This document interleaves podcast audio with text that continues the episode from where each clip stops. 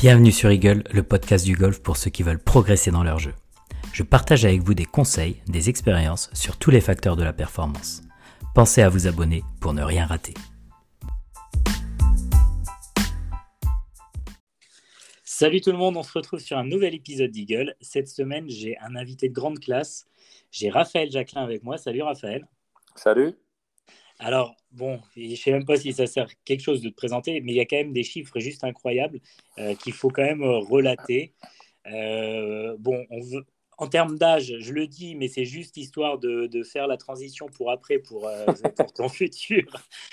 Donc, tu as 48 ans à l'heure actuelle. Ouais. Tu es passé pro en 95 et ce qui m'a vraiment surpris, c'est que tu as commencé le golf en 89. Donc, en gros, 6 ans de golf et tu passes pro. Oui, oui c'est allé assez vite, effectivement. Ouais, c'est assez incroyable. Quand je...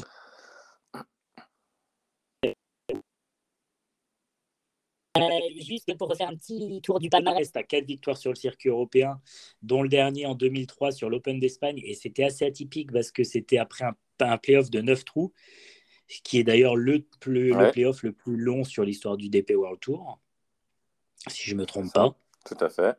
Ouais. Tu as quand même tu as quand même 680 tournois joués. Et quand on pense qu'il n'y a, a, que 12 joueurs qui ont passé. Donc, à Paris, c'est la seule avec 402 passés, donc plus de 60%. Et aussi 16 participations en Grand Chelem, avec une meilleure place, 8e à The Open en 2011. Oui, tout à fait. Et c'est énorme quand même. Ah ouais, non, je suis, bon, je suis, très fier en fait. quand tu reprends tout ça sur une liste, quand tu fais la liste rapidement, euh, c'est très sympa, effectivement. C'est sympa à entendre. Je te remercie. ouais, c'est clair, c'est clair. Alors, du coup, ce passage pro là, euh, en 95 après 6 ans de golf, comment ça s'est goupillé pour que ça aille aussi vite? Tu t'en rappelles ou pas? Ah oui, oui, je me rappelle de tout. Alors, pour faire, euh, enfin, pour faire court, mais en donnant quelques, quelques anecdotes et quelques détails, je suis arrivé au golf. Euh, j'ai commencé le golf sur un tout petit 9 trous compact près de chez mes parents dans la région de Lyon, autour de Lyon. Bref, mmh. pur hasard, puisque personne ne joue au golf dans ma famille. Et euh, je suis passé, l'anecdote elle est drôle parce que c'était l'époque du BMX, là, on faisait du bicross un peu, on sautait les bosses de partout. Il y avait un terrain de BMX juste à côté. Et moi, je faisais ça tout le temps. Et puis d'un seul coup, j'ai vu le panneau golf en pensant que c'était simplement un mini-golf. Je, connais connaissais que ça en 89. Euh, je suis allé voir, c'était en pleine semaine, début des, vacances scolaires en mois de juillet 89. Et il n'y avait personne. Et le directeur de, cet endroit, c'est vraiment rustique, hein, c'est une toute. On ne parle pas de clubhouse, on parle d'une cabane avec, avec, quelques clubs dedans. Euh, quelques sacs, mais gentiment, il m'a demandé si je connaissais, euh, si je voulais essayer, et il m'a gardé pendant deux heures, en commençant par le putting. Chose que j'ai rarement vue depuis, euh, depuis toutes ces années, où en fait, euh, on commence rarement à enseigner, en tout cas à faire découvrir ou à initier le golf par le putting, et je trouve ça plutôt une bonne chose, puisque on sait tous que la culture du petit jeu chez nous en France, malgré le niveau qu'on peut avoir, ça reste, quoi qu'il arrive, quelque chose euh, qu'on n'a pas dans notre culture, donc je trouve ça sympa. Voilà, petite anecdote. Et mmh. après, il m'a gardé deux heures et j'ai fini. On a reculé de, de l'entrée du green jusqu'à 50 mètres, puis on est allé au practice taper quelques balles. Et, j'ai réussi à centrer un coup de fer 7 une fois. Euh, il m'a gardé deux heures quand même.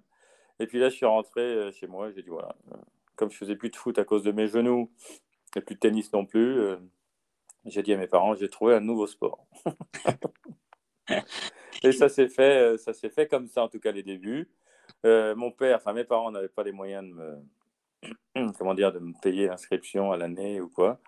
Donc euh, mon père, en bon commercial, est allé euh, négocier avec le directeur du golf pour que je bosse le matin pendant 6 heures, de 7 à 13, et ensuite m'entraîner avec, euh, avec le gars sur place et le, et le pro qui n'était pas un pro, d'ailleurs qui était amateur, un Écossais qui était 4 d'handicap et qui, qui lui m'a tout appris au début. Je jouais avec ses clubs. Ah, et donc, du coup. Une... Et tu avais 15 ans à ce moment-là? J'avais 15 ans, oui, tout à fait. Donc, euh, et donc ouais, du coup, tout l'été, j'ai bossé deux mois. Euh, j'ai bossé deux mois le matin et je m'entraînais tous les après-midi. Okay, pour faire ma ça, première partie au mois de septembre. c'était l'été 89 et pour faire ma première partie au mois de septembre. Euh, alors, j'avais aucun droit de parcours, mais j'ai rusé avec un, un ami qui m'a emmené jouer au golf du Lyon, de Lyon-Verger. et j'ai joué 24 pour ma première partie.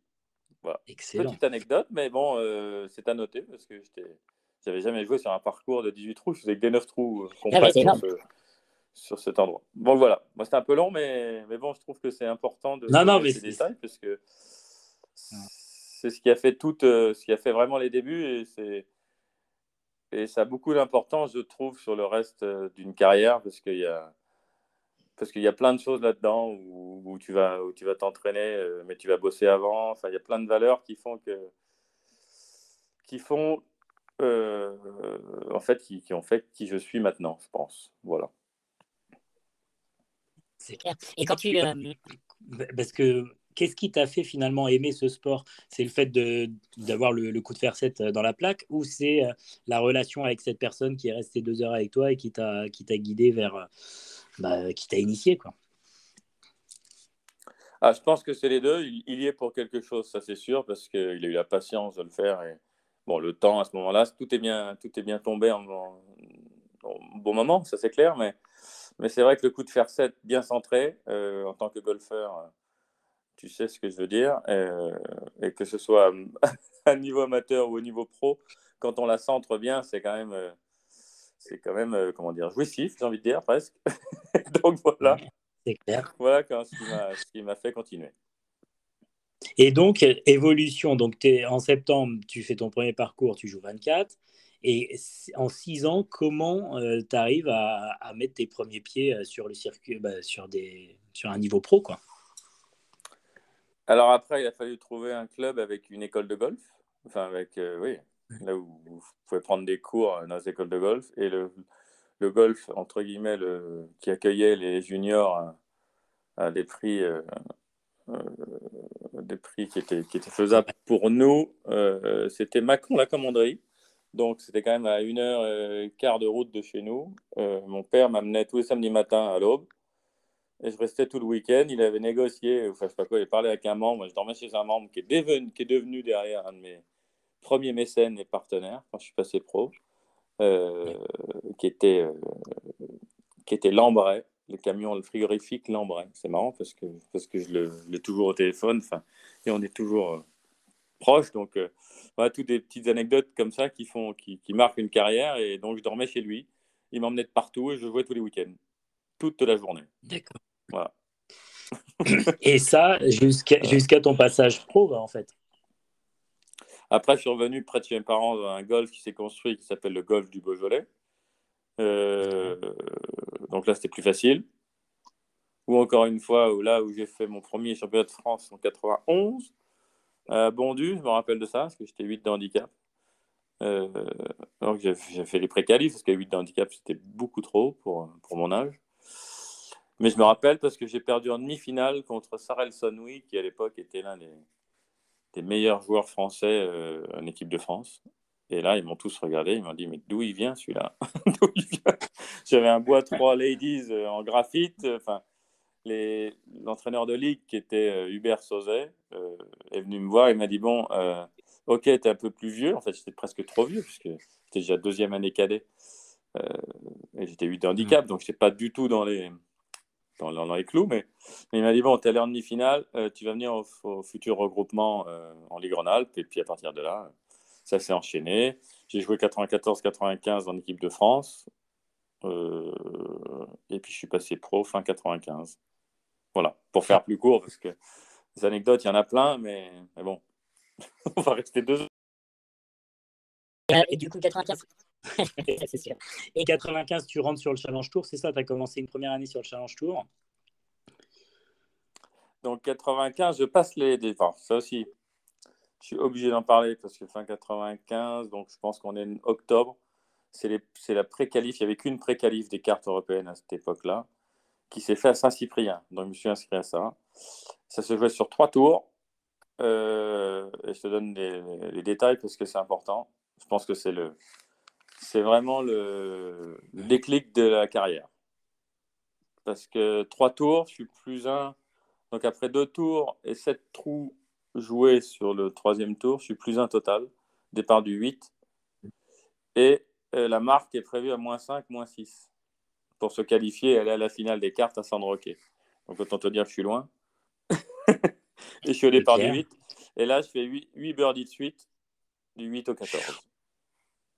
Voilà. Donc, euh, quand on me demande, euh, toi, tous les journalistes, ils me demandent s'ils ont un souvenir, les victoires, euh, qu'est-ce qui est le plus grand souvenir.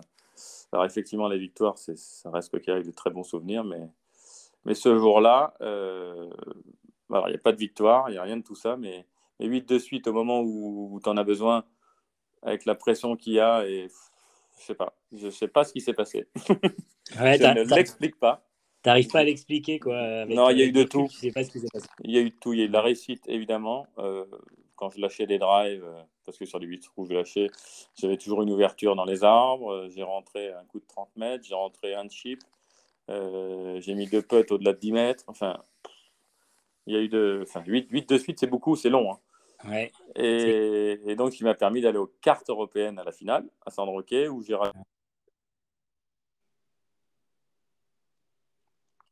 catégorie Challenge Tour pour 96.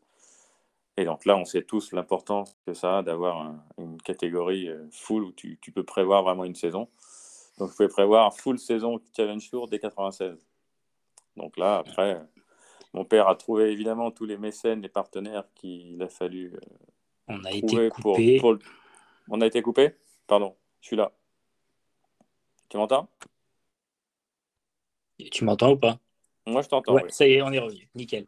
Et effectivement, tu disais l'importance d'avoir une full catégorie pour pouvoir euh, planifier euh, son année. Bah oui, je l'ai eu directement pour la saison 96. Donc euh, après, il a fallu trouver des mécènes et des partenaires pour évidemment pallier tous ces frais. Mais bon, ce qui fait partie d'une carrière de sportif de niveau. Mon père a pu trouver tout ça. Et, et j'ai pu jouer sans, sans autre pression que le jeu euh, toute l'année 96 et c'est super important pour un jeune. C'est des choses que je dirais aux parents, aux, futurs jeunes. Oui, il faut une catégorie, c'est super important, mais dès qu'on en a une, il faut avoir les moyens de, pouvoir aller jouer sans, sans, se mettre de la pression euh, par l'aspect financier. C'est très, très important et moi, c'était l'une des, des clés aussi de la réussite parce que j'ai jamais eu de problème à ce niveau-là. J'avais toujours ma saison payée, euh, structurée, les coachs, tout tout était déjà réglé, donc j'avais plus qu'à jouer et chaque gain était bonus. Ouais. donc, euh, effectivement, un, des premiers conseils. Quoi. On va le retrouver plus tard peut-être, mais, mais ça, c'est un des premiers conseils à avoir. Ça n'a rien à voir avec le jeu. Il n'y a pas de côté euh, technique ou tout ça, mais mentalement, c'est un aspect qui est, qui est, super important. Ouais. Et, avec, et quand tu regardes un peu ta, ta carrière euh, dans le rétro, je dis dans le rétro parce qu'elle elle est en même temps celle que tu viens de faire parce que y en a, ça va continuer. Mais euh, qu'est-ce, que, qu'est-ce qui manque à tes yeux Qu'est-ce qui manque là? Il y a un truc qui manque ah, Qui a manqué pour aller plus loin? Non, qui te manque toi. Tu te dis ah merde, j'aurais aimé avoir ça quand même dans ma carrière que j'ai pas quoi. Je pense que le travail. Euh, alors, je vais essayer de revenir sur, sur, sur tous les aspects sans en oublier, mais mmh. il y a un côté physique euh, qui est important, je trouve spécialement, spécialement le physique et le spécifique golf euh, qu'on a commencé à faire. Euh, moi, j'ai commencé à faire notamment avec, euh, avec Jean-Jacques Rivet à, mes débuts, mais, mais maintenant il est beaucoup plus poussé quand on voit MyTPI ce qu'ils ont créé aux États-Unis. Enfin, si on avait pu bosser, si j'avais pu bosser physiquement un peu plus spécifiquement golf, et notamment je parle de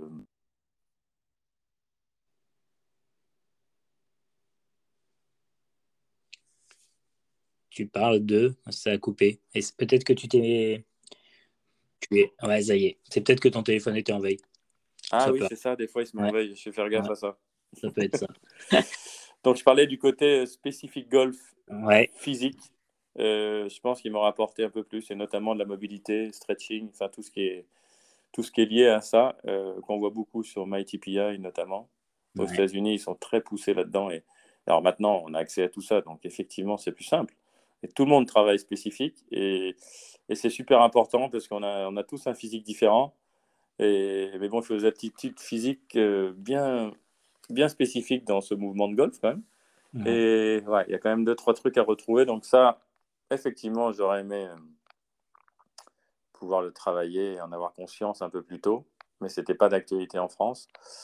Et après, tout ce qui est niveau euh, petit jeu, putting, je pense qu'on avait plein de choses à, à faire et, plus précise euh, ce que je fais depuis pas mal d'années maintenant avec euh, Jérôme Tonis, par exemple, qui lui s'est formé aux États-Unis, qui a été en université aux États-Unis et qui est bon, fondu de putting, et notamment de wedging et qui, en cinq années, là, il m'a apporté. Euh, alors, les résultats étaient meilleurs dans les stats, donc déjà, ça montre que qu'en travaillant comme il faut, ça, on progresse euh, à tout âge, et en faisant ce qu'il faut et en travaillant dans le bon sens. Donc, euh, voilà, tout ça. mais bon, enfin, j'ai aucun regret sur le fait que que je n'avais pas vraiment accès directement, puisque en France, on s'est formé. Moi, j'ai que ce soit Patrice Amadieu ou Alain Alberti, qui me suit depuis tout le temps, on s'est formés ensemble, en fait. Eux, ils mmh. ont été formés par les Better. J'ai toujours suivi les better aussi, donc ça c'était un plus pour nous, puisqu'on le voyait chaque année et qui il nous donnait une ligne directrice, en tout cas moi et, ensuite Alain prenait le relais pour, pour avancer, mais ils, se sont formés en même temps que moi. On a, on a, on a vraiment avancé sur le tour ensemble. Donc j'ai pas de regrets sur le, sur le fond. Euh, maintenant, justement, ça va faire partie un peu de ma, ma, reconversion.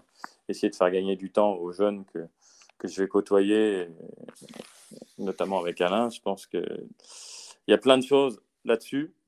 Alors, même si maintenant, effectivement, ils sont plus au courant, on a accès à tout maintenant, donc c'est beaucoup plus facile, mais, mais quand même une prise de conscience euh, pour s'organiser dans le bon sens. Voilà. Et d'ailleurs, en termes de prépa physique, toi, tu l'as commencé dès le début de ta, carrière pro ou tu as commencé plus tardivement? Alors, j'ai toujours fait du physique puisque, puisque j'adore ça, en fait. Ouais je suis plus un sportif qu'un golfeur, mais je suis toujours considéré plus qu'un sportif qu'un golfeur, puisque, puisque le golf, en fait, ça ne faisait pas partie de ma culture. Donc, euh, je ne suis pas un golfeur de, de famille, je n'ai pas ça dans le, dans le sang, en fait, dans la peau. Donc, euh, le sport, oui, mon père était sportif, euh, il nous a toujours poussé à faire du sport. Donc, on a commencé par faire du foot avec mon frère et, du tennis derrière.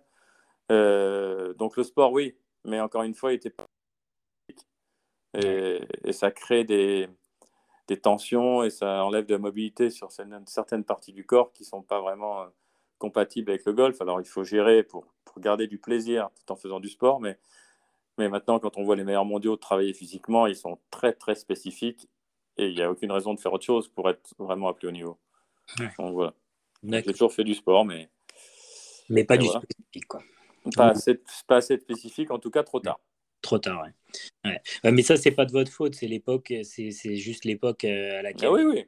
Je pense que c'était comme ça. Et, et, même aux États-Unis, ils en faisaient. C'était plus spécifique, mais quand on remonte à, à, 40, ans ou 30 ans, ils en faisaient pas tant que ça non plus. Hein. Ça, Donc, euh, c'est Woods qui a amené vraiment cette, cette dimension physique. Donc, c'est 80, c'est 97 euh, quand il a gagné son premier Masters où là, on a commencé à vraiment en parler. Et on a tous suivi le, le chemin. C'est clair.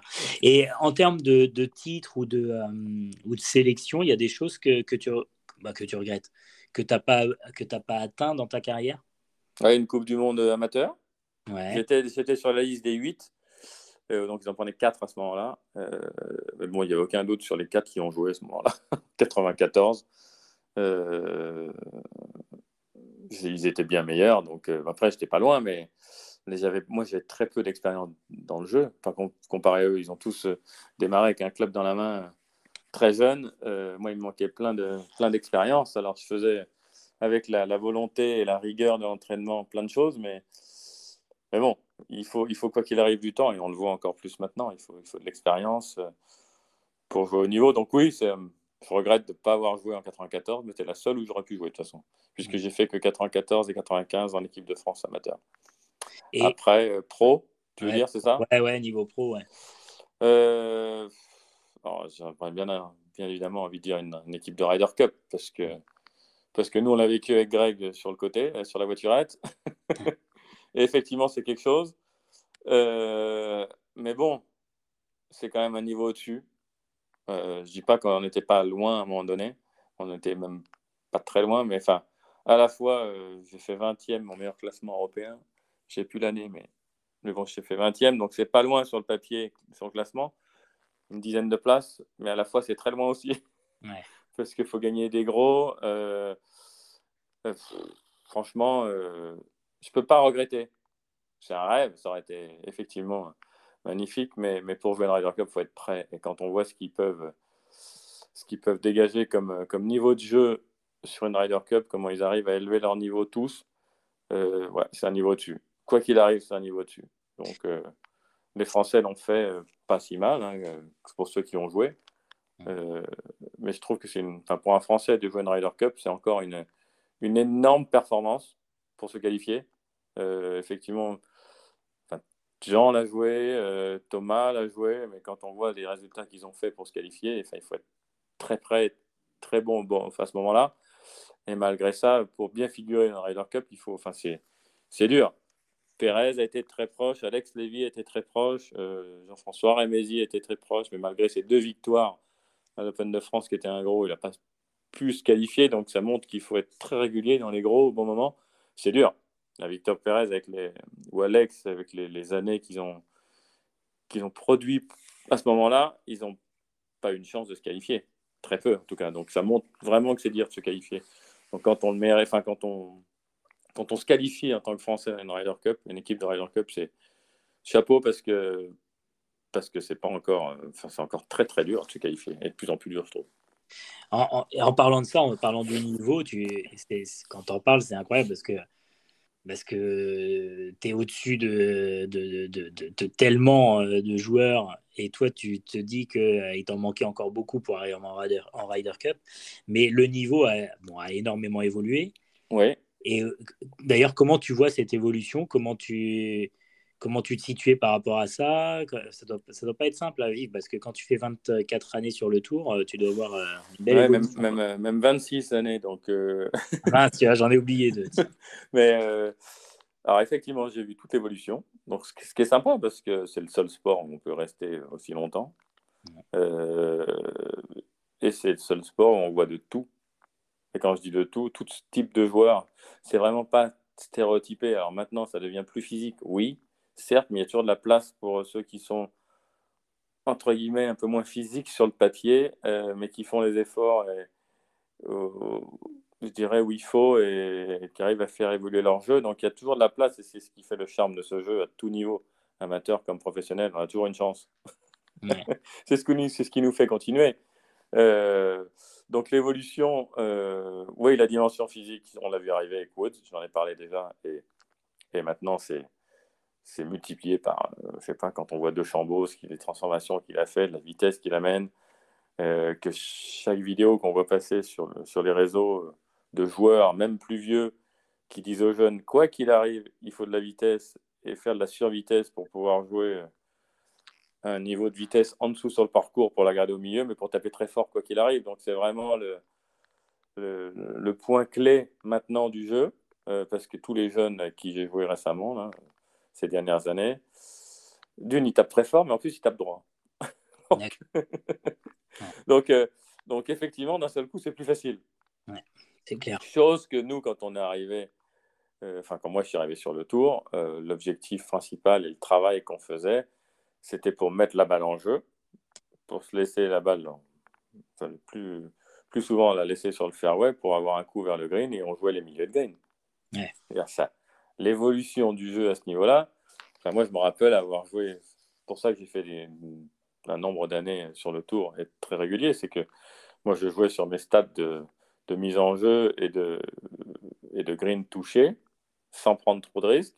Et je laissais venir. Et puis les jours où j'étais un peu plus chaud, hop, je glissais. C'est pour ça que je fais plein de top 10. Mais je fais plein de top 10 sans, sans aller chercher bah, les birdies plus que ça. Alors que maintenant, si on ne fait pas 5 birdies dans la journée, on ne joue pas le week-end presque. Donc euh, voilà, l'évolution, elle est là. Dans la, dans la stratégie de jeu, euh, c'est la première chose que, que je dis aux jeunes, c'est que d'une, on va travailler en survitesse pour que, parce qu'il faut que ça aille vite, il faut taper fort. Alors, en fonction des capacités physiques de chacun, hein. mais, mais, quoi qu'il arrive, quand on est jeune, on a la capacité de, de pouvoir faire évoluer sa vitesse, alors qu'après, on n'en a plus. Euh, et ensuite, il faut agresser les drapeaux tout le temps. tout le temps, tout le temps, tout le temps. Donc, ça veut dire travailler son petit jeu euh, short side pour que pour, que, pour sauver les, les coups qui vont être ratés parce qu'on est très agressif. Euh, au putting, il faut, il faut que, que, les zones, je dirais, le pourcentage soit, soit fort par rapport à ce qui se fait. Il faut travailler en fonction de ça. Mais, voilà, c'est très. ouais, on bosse beaucoup sur les stats maintenant parce qu'on a des vrais retours sur ce qui se fait parmi les meilleurs. Donc, donc il suffit de travailler là-dessus et faire évoluer son jeu. Voilà. Et tu as réussi, toi, à faire, à, faire évoluer parce que, parce que pour rester comme ça, tu as dû forcément le faire évoluer. Oui, alors je faisais partie de ceux qui tapaient assez fort quand je suis arrivé.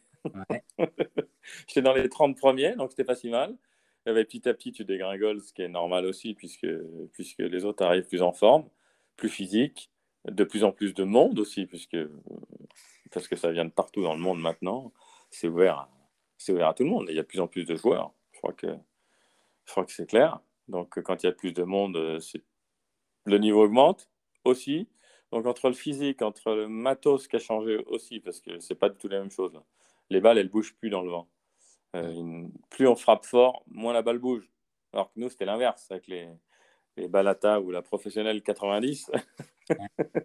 fallait la contrôler et créer beaucoup plus de, de coups. Maintenant, ça crée très peu de trajectoires. Ça bouge un peu la hauteur, mais franchement, rien à voir avec ce que nous on faisait avant.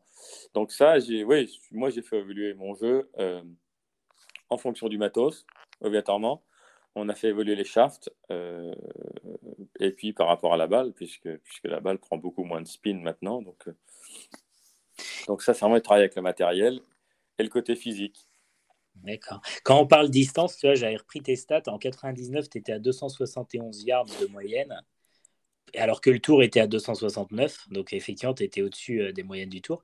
Et en 2022, tu es passé à 280, donc tu vois, tu as augmenté, et le tour, bon, forcément, est passé à 280. donc tu as moins augmenté que le tour. Mais pour autant, tu vois, tu as augmenté d'une dizaine de yards, et cette augmentation, elle est par, rapport à ton travail physique ou par rapport à l'évolution matérielle, tu penses?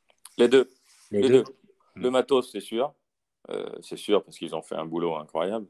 Et ils en ont encore plein dans, la musette. ils ont plein de, choses à sortir, mais ça, c'est plus marketing. Mais en tout cas, le matos a aidé pour, pour taper plus fort. Et le fait de jouer avec, euh, avec les plus jeunes qui arrivent et qui tapent plus fort, on fait évoluer son, son physique pour, pour donner un maximum de vitesse. Et, et puis, parce qu'on se rend compte que cette balle, quand on lui rentre vraiment dedans, elle ne bouge pas. Et donc, effectivement, c'est super agréable. on n'a aucun contrôle. Moi, avec ma vitesse, si je suis un peu lent, euh, j'ai moins de contrôle maintenant que, que quand je tape fort. Ce qui est, ce qui est bizarre, hein, mais, mais c'est lié vraiment au matos. Donc il faut, il faut jongler avec tout ça. Mais, mais c'est pour ça, ce que je disais tout à l'heure, les jeunes, il faut qu'ils tapent fort, contrôlent leur vitesse, mais qu'ils fassent évoluer leur vitesse moyenne. Ça, c'est sûr. Aucun doute là-dessus, parce que c'est lié au physique et aussi euh, pour contrôler cette balle. Et euh, à ton avis, bon, tu es resté 26, 26 années sur le tour. Euh, qu'est-ce qui a fait que tu tiennes les 26 ans? Euh, Toujours été bien structuré dès le départ. Ça aussi, pour, premier des conseils à donner. Structure, en fait, euh, le sportif de niveau dans un sport individuel, il monte sa petite entreprise. Donc, il gère, il se structure, il, il gère, euh, il gère des personnes qui, qui, bossent avec lui comme des employés, entre guillemets. Il gère du personnel, puisqu'il passe des contrats euh, avec euh, le coach technique, physique, mental, l'agent. donc, donc, je pense qu'au niveau professionnel, c'est la, la, chose à, avoir en tête pour un jeune tout de suite, c'est qu'il devient patron d'une petite entreprise. Première des choses. Donc, ça, c'est la structure. Je pense que ça m'a aidé clairement parce que je n'avais pas tout sur les épaules. J'ai su déléguer. Encore une fois, c'est le rôle d'un patron dans une boîte. Il délègue, il s'entoure comme il faut pour avoir la tête libre et faire, faire ce qu'il a à faire. Donc ça, c'est le premier des conseils. En tout cas, c'est ce que j'ai fait, c'est ce que mes parents m'ont apporté. Euh, j'ai oublié la question de départ. Excuse-moi. c'était, c'était en fait, quelle, quelle, est la plus grande force que tu as ah oui. qui t'a permis de durer quoi? Oui, donc j'ai commencé par la structure et après, euh, et après, la régularité, je dirais, dans le travail euh, technique ou autre. Mais bon, technique, parce que c'était plus lié technique, et notamment avec, euh, avec mes coachs. Et, Alain, j'étais très fidèle à, Alain et Ledbetter et David Ledbetter depuis tout le temps. Alors ça, ça me convient. Je ne dis pas qu'il faut faire que ça.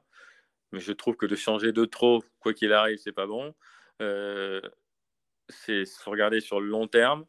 Il euh, faut choisir sa direction de travail, technique ou autre, pour faire, pour faire évoluer son jeu. Si on change régulièrement, euh, c'est toujours difficile de, de, voir les progrès qui ont été faits. Donc moi, j'ai toujours été très fidèle à ce niveau-là et, et ça m'a aidé puisque, parce que je me posais aucune question sur, euh, sur mon travail technique, même quand je ratais. J'acceptais le fait de rater parce que ça, c'est le travail mental qu'on a à faire quand on joue quand on joue au golf, c'est partie de ce, sport. Mais euh, direction technique, toujours la même. On avance, on regarde, euh, on progresse gentiment, tout doucement, puisque ça se fait tout doucement. Et on continue. Donc, ça, c'est le process qu'il faut suivre.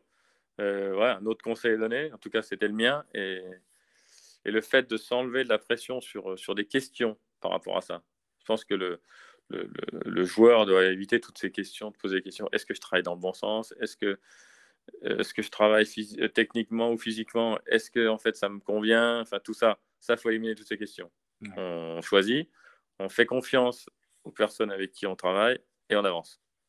Sinon, sinon c'est c'est un aspect négatif et on va changer toutes les toutes les cinq minutes. Voilà. Et, tu vois, c'est quand j'en parlais avec Grégory Avray dans, dans un podcast précédent, vous avez les mêmes profils tous les deux dans le sens où vous avez été très longtemps euh, sur le circuit. Euh, d'ailleurs, dernièrement, euh, sur Instagram, tout le monde s'est mis en avant pour vous remercier de votre carrière et, ce que vous avez apporté au golf français. Mais, et vous avez le même profil sur ce que tu étais en train de dire, c'est-à-dire que vous avez très peu changé votre entourage et vous avez été très fidèle avec vos coachs. Ouais, je pense que après, ouais, tu, moi, c'est, moi, tu me prêches un convaincu, donc, euh, je, trouve que c'est. Je dis pas qu'il faut pas aller voir ailleurs. Hein. Il faut aller prendre des, des, plein de choses ailleurs, à gauche, à droite. Et c'est ce que font les coachs. Les coachs techniques, c'est ce qu'ils vont voir? Ils vont fouiner à gauche, à droite, et puis, et puis ils ramènent ça à leurs élèves pour, pour les faire évoluer, apporter des réponses qu'ils n'ont pas. Enfin, il faut fouiner. Mais par contre, euh, rester fidèle, je trouve que c'est quand même c'est quand même une force. quoi. C'est trouver. Euh, moi, je compare toujours ce sport individuel. Euh, oui, c'est individuel, mais moi, j'ai toujours fonctionné en équipe parce que, parce que je viens du sport collectif, le foot. Et je trouve une force euh, dans l'équipe, dans le collectif, que je n'ai pas, que je ne retrouve pas quand je suis sur le terrain au golf, quoi, que je n'ai jamais retrouvé. Ou la seule fois, c'est quand on a joué avec Greg, qu'on a fini troisième à cette Coupe du Monde en Chine, à Mission Hills, ou, ou même enfin, quand on s'est fait un débrief tous les deux, on a dit Mais c'est incroyable ce qu'on a pu sentir à ce moment-là, c'est rien à voir avec ce qu'on fait même quand on va gagner un tournoi. Donc on n'avait pas gagné. Hein. Mais ce côté collectif où on s'entraidait, je trouve que moi je l'avais au foot jeune, j'adorais ce côté-là. Donc j'ai essayé de le recréer et c'est ce que je ce que j'ai recréé en formant une équipe autour de moi. Alors ils sont pas tous avec moi sur le terrain, il y a le cadet qui joue pas. donc on est vraiment seul à jouer, donc c'est très difficile moi ce côté-là à, à transposer, mais j'ai essayé de voilà, travailler en équipe, ça a toujours été le, la clé pour moi. Donc euh, Greg, il est, ouais, je comprends qu'il soit fidèle aussi, puisque on n'a pas évidemment le même profil de travail euh, dans nos, dans nos swings et dans notre carrière, mais en tout cas, était vraiment le même profil par rapport à ça. Oui. Et, et, cette année, du coup, euh, il a manqué. Tu penses que c'est une fin de cycle et que et voilà et point barre, ou il a manqué quelque chose que tu aurais pu que aurais pu avoir qui aurait fait que tu repartes pour encore une année? Euh, Franchement, euh, franchement, je vois pas ce que j'aurais pu euh, changer. ça fait 3-4 ans, 3 ans, allez, soyons. 3 ans que, que je trouve que je bosse vraiment dans le bon sens et je fais évoluer, et j'ai fait évoluer mon jeu dans tous les compartiments, et physiquement aussi ce que je disais, avec plus de mobilité liée aussi à l'âge, mais qui est beaucoup plus spécifique. Donc, je fais tout mieux. Et malgré ça, euh, les meilleurs résultats, ça a été peut-être une 25e place euh, ou top 20 max, je ne sais même plus, euh, mmh. en trois ans. Donc, donc, à un moment donné, il faut se, gentiment se rendre à l'évidence en disant que, bah, que le niveau est tellement élevé que malgré les efforts fournis au moment présent depuis trois ans, c'est plus là. Quoi. Mmh. Enfin, on a fait tellement de top 10 avec Greg et moi qu'à un moment donné, quand on, malgré le boulot, ça ne veut pas. Je joue bien, je frappais bien, il y a tout bien. Je crois que c'est comme ça. Donc, euh, comme tu dis, c'est comme ça, puis basta. non, mais on le voit parce que même dans tes stats, tes stats de cette année sont, sont bonnes. C'est-à-dire que Ouais, mais simplement les stats des autres sont bien meilleurs. C'est ça, c'est clair. C'est une histoire de la concurrence est différente et, euh, et comme tu dis, je pense, euh, bah, je pense, je sais pas, mais ça a l'air d'être une fin de cycle et. Euh, oui, tout à fait. Encore une fois, 26 ans fin de cycle. Ouais. J'ai rien à regretter et puis. Puis voilà, puis encore une fois, je faisais progresser mon jeu, et c'est ce que je dis à chaque fois à des joueurs ou jeunes, c'est que oui, on se, on se fixe des résultats, des objectifs, des résultats, on est toujours on mis dans une catégorie, puisqu'on a un numéro, on finit à telle place, à tel score. Euh, et ça, c'est enfin, dur parce que la satisfaction, satisfaction vient souvent avec ce résultat qui, malheureusement, on peut rien, enfin, peut pas faire grand-chose. On peut, on peut agir sur ce qu'on fait nous, et c'est ce que je leur dis. Faites évoluer votre jeu. On fait des stats. On regarde si tu wedge mieux, si tu prends plus de fairway, si tu prends plus de green. Si tout évolue dans le bon sens, ça progresse. Et à ce moment-là, tu vas avoir un numéro. Mais malheureusement, ce numéro, tu vas pas pouvoir. Enfin, tu peux pas faire grand-chose. Voilà. Alors, c'est. Enfin, moi, j'ai toujours évolué comme ça. Alors, effectivement, mon numéro a été bon pendant quelques années. Enfin, en tout cas, a été un niveau. Ça a été mon niveau voilà, mon meilleur niveau était m'a donné un certain numéro, mais on ne peut pas faire autre chose, je pense pas. En tout cas, c'est comme ça que je le vois. C'est ma philosophie de, du sport du haut niveau. C'est le côté incontrôlable des, effectivement des résultats. Et, euh, voilà. Quand, ça, quand ça joue mieux et qu'ils sont meilleurs, ils sont meilleurs. Enfin. Point barre. Ouais. C'est clair. et il y a un truc quand même qui est, qui est qui, ta caractéristique, ton, ton swing, tout le monde en rêve. Tu as, un swing qui, Non, mais c'est vrai, on, on te l'a répété des milliers de fois. Euh, dès que quelqu'un parle d'un swing à prendre en exemple, on prend le tien. Euh, et c'est vrai que quand, quand on te regarde swinger la balle, c'est juste magnifique. Alors déjà, la première, première question que je voulais te poser, c'est est-ce que ça t'arrive de rater des coups? Mais, Oui, bien sûr. Bah, je pense que oui. Et d'ailleurs, comme tout le monde. Je reprends souvent un truc que tu avais sorti dans un magazine. Tu avais sorti dans un magazine, et je le dis souvent à mes élèves, tu avais mis si sur le practice du circuit européen, vous trouvez un mec qui centre la balle 100% du temps, ramenez-le moi, ça n'existe pas. c'est clair, c'est dur. c'est ce qu'il y, a de plus dur au golf. Enfin, c'est un truc, euh, c'est une petite balle et une petite phase de club quand même. Ah, c'est clair. Mais alors, comment fait ce swing qui est juste magnifique il est inné, il a tout de suite été beau, euh, où tu l'as bien vraiment façonné, t'en as chié. Euh, c'est quoi l'histoire de ce magnifique swing quoi? Alors, bien évidemment, c'est le tempo. Alors ça, euh, c'est plutôt inné. Hein. Et, la raison euh, que j'explique à chaque fois, c'est que j'ai commencé avec les, les, clubs de, ce, de cet Écossais euh, qui, qui, faisait, je pense, il faisait 1m90 et, et 100 kg. il, jouait, il était 4 de handicap, qui me donnait des leçons dans ce petit golf. Il avait des clubs, je crois que c'était du S400 en D5. D'accord. Et j'ai commencé avec ça. Donc, ma seule façon de les bouger, c'était de rythmer j'ai pas eu le choix par, par le poids du club. Donc à chaque fois, on me demande comment tu rythmes. Comme ça. Ben, en fait, euh, j'ai commencé comme ça et je pense que c'est resté. C'est que je pouvais pas bouger le club très vite. Enfin, il, il avait de la vitesse à l'impact. Et en plus, le release que j'ai des mains, il est lié fortement au poids du club à ce moment-là, puisque alors j'avais 15 ans certes, mais, mais bon, je débutais le golf, donc le club, je le laissais passer. Avec le poids qu'il avait, je ne pouvais, pas le, pouvais pas le contrôler dans la frappe. Donc, euh, ça, ça fait la particularité de mon tempo et du release, je trouve. Après, c'est une explication que je donne. Moi, euh, en tout cas, c'est ce que je ressens et c'est quelque chose que je ne peux pas changer. Euh, on parle toujours du release, que maintenant, effectivement, il euh, faut en donner moins de release. Enfin, on cherche à contrôler cette phase de club pour qu'elle reste plus longtemps square. Oui. on est d'accord sur le fait qu'il faut qu'elle soit comme ça pour que, pour que ça fasse un coup le plus droit possible. On est OK là-dessus. Mais après, euh, pour la plupart des gens, et notamment les amateurs, il faut mieux qu'ils fassent bouger le club pour faire partir la balle parce que sinon, elle ne va pas aller très loin. enfin, moi, je fais partie de cette, école-là où, oui, à haut niveau, avec le physique et la vitesse, pourquoi pas? Là, on peut, on peut commencer à, à, tenir cette phase de club et être exigeant là-dessus, mais au niveau amateur, et même bon niveau amateur, suivant la vitesse qu'on donne, il faut laisser jouer le club. On est bien d'accord.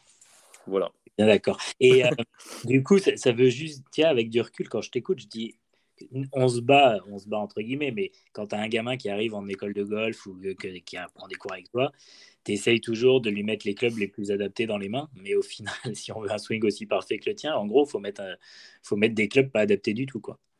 Alors, je pense que c'est quand même mieux d'avoir un club adapté déjà que ils risquent, enfin, ils risquent pas la blessure. Et, pour les gamins, c'est mieux quand même. Surtout qu'ils vont, euh, s'ils ont envie de jouer et jouer même à haut niveau amateur, ils vont se diriger vers, euh, vers, un, vers un swing un peu plus physique que ce que nous on faisait au début. Donc, euh, pour les gamins qui vont jouer, on peut, on peut mettre des clubs vraiment adaptés et, ils vont faire un swing physique avec, avec ce que l'on voit, et notamment ces chemins de club qui ne bougent pas et, cette face qui, qui, a, moins de rotation à l'impact, ce, qui est, ce qui est quand même bien mieux pour faire partir la balle droite. Hein. Euh, donc euh, voilà, pour les jeunes, c'est pas un problème parce qu'ils ont le côté physique, mais, mais les plus vieux, qui représentent quand même, enfin tu le sais mieux que moi, 90% de, des gens qui jouent au golf. C'est ça. Euh, eux, faut qu'elle bouge hein, la face, même si elle a un peu de rotation. Je trouve que c'est pas très grave. C'est clair. Bon, et du coup, maintenant, c'est quoi, quoi la suite? Alors, la suite, au niveau du jeu, je vais commencer par ça. Euh, c'est la préparation des, des pré-qualifs, des cartes du Champions Tour en novembre 2023. Ok. Donc, tout ça pour dire qu'effectivement, le fait que je n'ai pas de catégorie, même Challenge Tour, bon, ça ne change pas grand-chose puisque je vais jouer entre une dizaine, une douzaine max de tournois euh, qui vont être. Euh, bon, là, je vais jouer la, une alliance en janvier à Marrakech, là, la Coupe de France Pro. Mmh.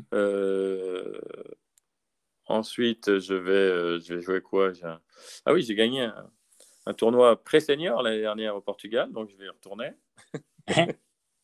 Ça, c'est début février.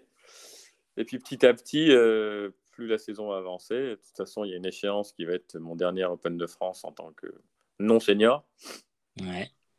Donc ça, ça va être sympa quoi qu'il arrive à vivre. Donc ça, ça va être, ça, il faut se préparer pour être au niveau. Ça, c'est mm. clair. Euh, donc ça, c'est fin septembre. Euh, il va y avoir, je peux être invité à l'Open d'Espagne en tant qu'ancien vainqueur. J'ai demandé des invitations sur les petits tournois où ils remplissent pas trop le champ. Ça, je pense que ça devrait se faire. Et au moins, ça permettra de garder le niveau. Et puis, euh, je vais sûrement aller jouer le Challenge Tour en France. Chose que je n'ai pas fait et je trouve assez sympa justement d'aller voir un peu bah, les jeunes Français et, amener, entre guillemets, mon nom sur, un, sur un champ national français dans un tournoi de Challenge Tour. Je trouve ça, je trouve ça sympa. Donc normalement, je devrais pouvoir rentrer avec mon catégorie du champ national, d'après ce qu'ils m'ont dit. Donc voilà, tout ça, ça va vite faire une dizaine. C'est clair. Donc voilà, au niveau du jeu, pour, pour fin 2023, et en espérant euh, accéder sur le Champions Tour, bon, il n'y a que 5 places à la finale. C'est faible, mais, mais bon, en étant prêt, j'ai parlé avec Carlson et Harrington de ça pas mal, et ils m'ont dit, franchement, garde le niveau que tu as, continue à t'entraîner pour, pour arriver prêt à la finale et il y a une vraie chance. quoi. il l'a fait, Carlson, il m'a dit je l'ai fait. C'est pas facile les cartes, la finale, c'est sûr. C'est des cartes, mais alors, il me dit après, par contre, c'est un peu Noël. et euh, c'est toutes les semaines Noël. Et du coup, si tu fais pas, si le Champions Tour se passe pas comme tu as envie, est-ce que tu te prévois quand même le Senior Tour européen ou du tout? Alors je regarderai euh, effectivement un peu plus en détail à ce moment-là. Parce que là, je serai dans ma... j'aurai 50 ans au mois de mai 2024. Euh, de toute façon, je pense que j'ai accès au British Open 2024. Ok. En tant qu'ancien vainqueur sur le tour, je crois que j'ai accès à ça. Il faut que je vérifie, mais donc ça aussi, ça peut être une belle échéance. Et ça peut être un bon moyen de, aussi de marquer des points pour le Champions Tour, puisque ça compte. Donc tout ça à voir, mais sinon, euh, sinon il y a plein de choses aussi qui se mettent en place à côté, notamment avec Alain on va former une sorte de, pas une sorte, un duo, un duo au niveau coaching pour, euh, pour coacher soit les, jeunes qu'il a, lui, mhm. joueuses et joueurs d'ailleurs, euh, mais aussi d'autres, parce que on va sortir ouais, une sorte de produit comme quoi. Euh, et moi, j'ai fait la relation en fait entre la technique et le parcours, qui est quand même un point toujours un peu délicat quand on bosse la technique.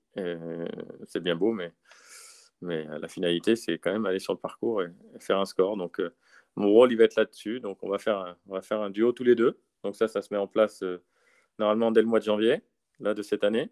Donc, je vais coacher un petit peu. C'est trop bien. ouais, non, j'aime bien. J'aime bien. Je vais... Franchement, c'est assez sympa. Ensuite, ici, enfin, à côté de chez moi, je bosse physiquement depuis 4-5 ans maintenant avec Golf Fit Performance qui, sont, qui forment, enfin qui, a des centres indoor golf pour l'hiver, puisqu'en Suisse, c'est pas mal de pouvoir bosser en indoor. Et donc, euh, donc on, va, on, va, on collabore depuis 5 ans, effectivement, déjà, mais maintenant, je vais être, on va faire des sortes de screening tous les deux, où lui fait le screening euh, physique, et moi, je vais faire le screening golf. Donc, euh, ce genre de produit qu'on va monter. Ensuite, proposer un suivi hivernal, je dirais, aux gens qui ont envie de, de venir taper en indoor, puisque sur ces simulateurs, maintenant, il y a plein de choses à faire. Et je trouve que c'est assez ludique. Il y a plein de choses à faire, c'est assez sympa. Donc, il y a moyen de bosser, même l'hiver en Suisse. On n'est pas obligé d'aller qu'au ski. Donc, il y a ça. Euh, j'ai deux, trois contacts aussi avec quelques golfs de la région pour, pour pourquoi pas encadrer euh, des équipes de clubs, euh, donner un peu mon expérience là-dedans. il y a aussi. Pardon? Tu vas pas chômer. Hein. Non, bah après, tout n'est pas encore calé, mais bah, si ça part, oui, effectivement, je n'ai pas chômé. et puis, il y a le parti un peu événementiel qu'on a monté avec, euh, avec un ami enseignant, Laurent Puig, et puis un voyagiste, euh, Jackie Casanova, où on a monté, ça s'appelle le joueur français. Et on crée des événements un peu particuliers dans le golf. on essaye de faire ça. Ça, c'est un peu plus délicat, mais en tout cas, on crée un événement au mois de mai, là, du 7 au 11 à Costa Navarino. C'est deux équipes de Ryder Cup, 24 contre 24, et nous, on coach. Moi, je coach avec Laurent. Et l'autre équipe, c'est Jean-François Ramézy avec un autre enseignant. Donc, chaque année, je change de, je change de coach en phase. Donc, un coup, je pense que je vais faire venir Greg, bien évidemment. Enfin, voilà. Et on encadre 24 joueurs de, sur chaque équipe. Donc, c'est sympa. Et c'est ouvert à tout le monde ah, Ça, c'est ouvert à tout le monde. D'accord. Ok. Le joueur français, ça s'appelle Ça s'appelle lejoueurfrançais.com, ouais. Ok, ça doit être génial, ça.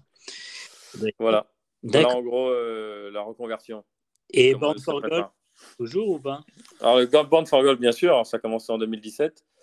Euh, alors, effectivement, là, on a perdu, on n'a plus de partenaires, donc ça devient très compliqué, puisque avant Covid, c'était parfait. 2017-2018, c'est parti en flèche. Très, très bien. On avait presque une soixantaine de dates, je crois. Euh, là, on n'a plus qu'une trentaine parce qu'on parce qu'on a perdu des partenaires. Et Covid a fait mal. Et là, on ne retrouve plus de partenaires. Donc, euh, malheureusement on ne retrouve pas de partenaire pour redémarrer, je ne sais pas trop comment, comment on va faire. Ce qui est dommage parce que, parce que le retour des enfants et des parents est incroyable. À chaque fois que, que j'y vais, en tout cas, que ce soit la dernière finale qu'on a fait au golf de Maison Blanche, c'était. Enfin, c'est à chaque fois un succès parce que parce qu'il ne faut pas grand-chose en fait pour que ce soit un succès. On fait jouer les enfants, on les encadre comme il faut et, on leur fait une petite table de remise des prix avec des médailles. Ils sont contents et ils adorent jouer au golf. Donc, il ne faut pas grand-chose, hein, mais mais tout ça, c'est une sacrée machine parce que le, le développement du site, euh, du classement, tout ça, ça représente quand même pas mal. Et, il y a toujours un, rapport financier, malheureusement, à tout ce genre d'initiative. Voilà. Et euh, est-ce que tu as toujours des contacts avec euh, le Team France qui est sur le DP World Tour, je pense? Oui, bien sûr. Ouais. Je fais toujours partie du groupe, du groupe WhatsApp. ils m'ont pas viré encore. Ça. Le jour, ils me retirent du groupe, c'est pas bon. De toute façon, c'est Greg qui est le, qui est l'administrateur, donc on est tranquille. Ah, Parce que dans ce groupe, d'ailleurs, c'est Greg, c'est ton, c'est ton, c'est vous êtes hyper proches. Oui. On a l'impression que ce groupe il vit super bien et que, et que finalement tout le monde s'aime bien, tout le monde vit bien ensemble. C'est la réalité, c'est vraiment ça sur le, sur le tour? Oui, après il y a plus d'affinités avec les uns, enfin, avec certains évidemment, mais ça c'est obligatoire puisque c'est vrai partout.